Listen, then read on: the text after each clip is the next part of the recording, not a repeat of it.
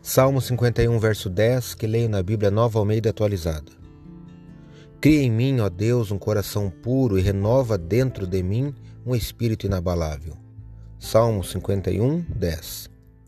Sou o professor Décio Henrique Franco e trago neste episódio comentários do Salmo 51 do livro dos Salmos que está na Bíblia Sagrada.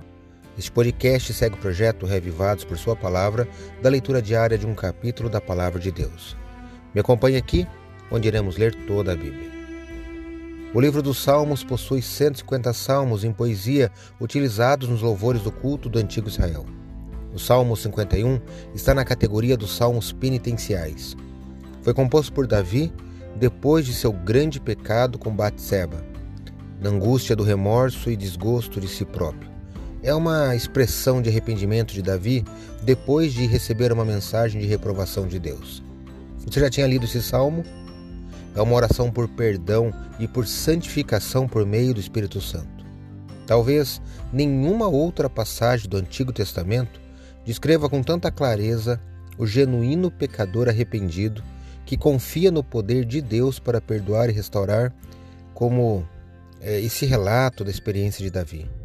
Eu destaquei o verso 10, onde o salmista pede a Deus um espírito inabalável.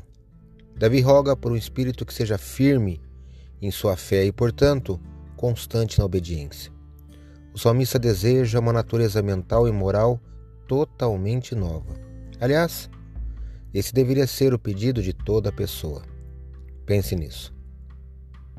Acredito, como disse o salmista, que a palavra de Deus é uma lâmpada que ilumina nossos passos e luz que clareia nosso caminho.